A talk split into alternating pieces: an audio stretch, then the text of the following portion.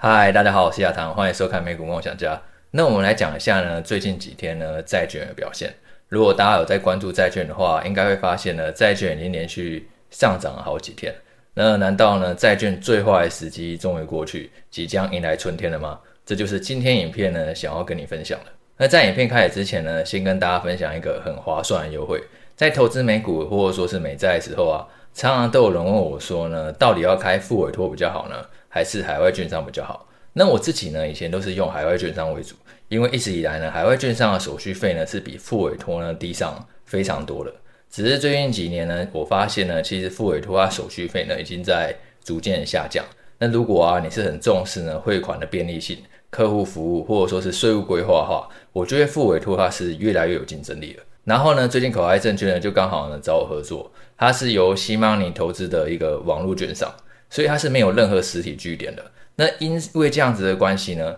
它就有能力呢提供比同业呢更加便宜的手续费。然后它也是由台湾金管会呢百分之百监管的一个合法券商。那它提供给我的折扣呢是交易台股呢有二八折的手续费优惠，然后低消也只要一块钱。然后如果是美股付委托的话，它手续费也只要交易金额的百分之零点一五，低消也只要五美元。我觉得在复委托当中呢，算是一个很不错的优惠，而且这个优惠呢，不只是我拿到而已，只要呢你透过影片资讯栏的专属链接呢，去完成开户的话呢，你也可以拿到一样的优惠。那因为它是网络券商嘛，所以它开户呢是完全不需要出门的。我自己实际开户的话，只要五分钟你就可以完成开户了，然后一次就有台股还有美股的户头，马上就可以交易呢全球超过五千档 ETF 还有股票，然后投资全世界的绩优企业。那我把这个优惠链接就放在影片资讯栏，只要透过资讯栏链接呢去点选，然后完成开户的话呢，你就可以拿到最低手续费的折扣，而且呢现在还加码送，你只要开户完成以后呢，完成任何一笔交易，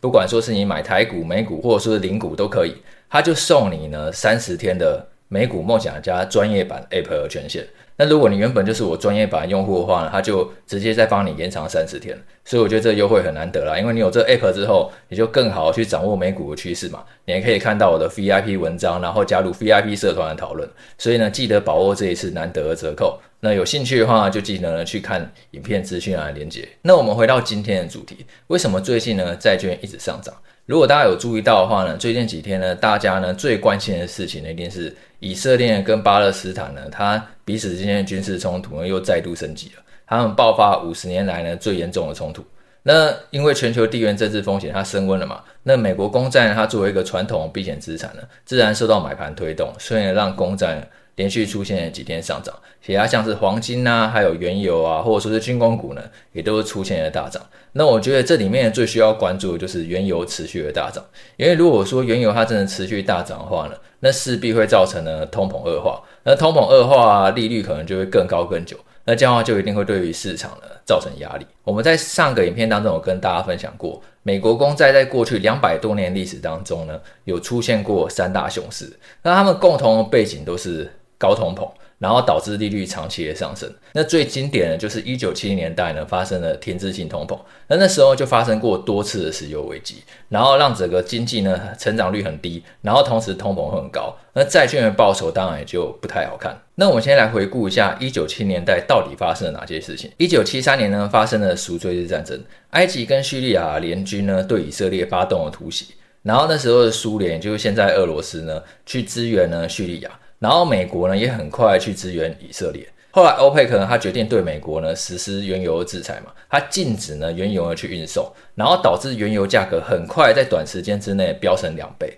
所以造成随后的停滞性通膨。不过如果回顾赎罪战争跟现在背景去做比较的话，我觉得是有一段差距的，因为俄罗斯他现在还在打俄乌战争，他现在应该是没有足够精力去支援这些中东国家。然后目前以色列跟巴勒斯坦的冲突呢，还限缩在加沙走廊。那其实这里呢，并非主要原油供应区域，所以只要这个战争没有蔓延到其他国家的话呢，其实对于原油供应呢，就不会造成太大影响。然后还有一点就是呢，在一九七三年的时候，美国它完全就是一个原油进口国，所以其实它很看那些外国产油国脸色。但是现在呢，美国已经不一样。美国因为页岩油的关系呢，它现在原油是可以自给自足的，甚至还有能力呢可以出口。所以呢，它变成说受到油价上涨的威吓性呢就会比较小。中东的战略价值对于美国来讲呢，也已经没有过去那么重要了。所以只要中东的冲突没有继续扩大，进而让油价继续井喷的话，其实就很难对于通膨还有经济呢造成威胁。那我觉得市场可能也很快就注意到这一点了。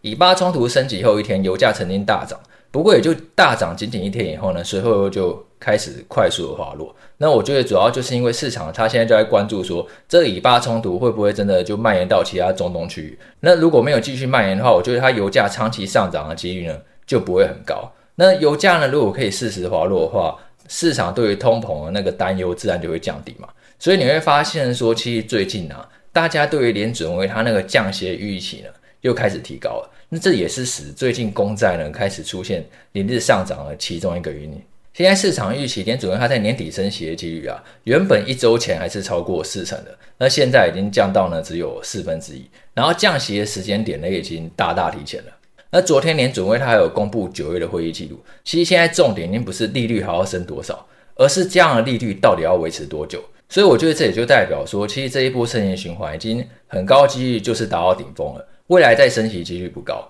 那这样的话，当然就代表说债券的下跌空间呢是越来越有限了。我们在过去几部影片当中都有提到股票跟债券的关系嘛，他们两个常常都是竞争者。债券利率越高的话呢，很容易去压低股市的本益比，因为买债领息就好了嘛，你就不用冒险买股票。那我今天刚好看到霍华德马克斯呢，他也写了一篇最新的备忘录。那其他的想法，我觉得跟我真的是很类似。他也认为说，债券的春天已经到了。他甚至呢，在去年十二月会议的时候表示呢，他觉得应该要卖掉所有的股票资产，也就 all in 债券就好了。当然，事后他有说他这只是开玩笑，只是他确实认为呢，现在高利率呢，为债券投资者呢带来一个更好的机会。如果你去回顾二零零九年到二零二一年的时候，那时候因为利率非常低嘛，所以你投资债券可以带来预估报酬本来就没有多少。那时候对于债券投资人来讲的话，其实是非常吃亏的。可是现在这个时候已经不一样，因为利率已经明显的提升了。霍华德马克思说呢，在过去一百年以来啊，美国标普五百指数呢，它的年化报酬率。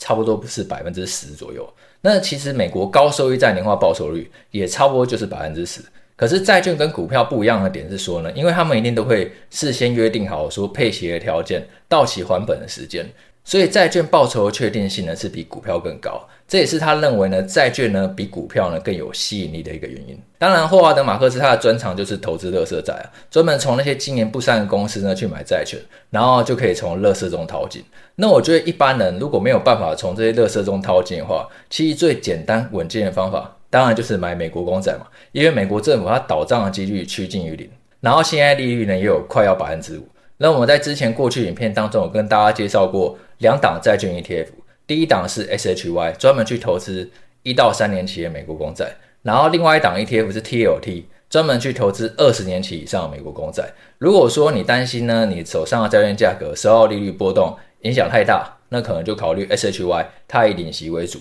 然后如果说呢，你不只想要领息，还要赚一点价差，那就考虑 TLT。当然 TLT 因为它存续期间非常的长。所以价格当然上下起伏会非常大。我们已经提醒过大家很多次了。如果说你是买在二零二零年三月的人呢、它现在价格已经下跌超过一半了。只是买进的位置本来就很重要。当初二零二零年三月的 TLT，它时候利率就是在接近零的水准。换言之呢，你那时候买进 TLT，你可以预期的年化报酬率就是接近于零。可是现在已经不一样了，现在利率是百分之五嘛。那你持有越久的话，你的年化报酬率就会越接近百分之五。因为你持有越久，其实就会有越多报酬来自配息，所以长期来看的话，其实胜率呢是很高的。好，那今天影片就到这边喽。那记得把握这一次口袋证券的难得优惠，那你用最划算的手续费去投资美股还有债券 ETF，那优惠链接我就放影片资讯栏，有兴趣的朋友记得参考。那么下一次见喽，拜拜。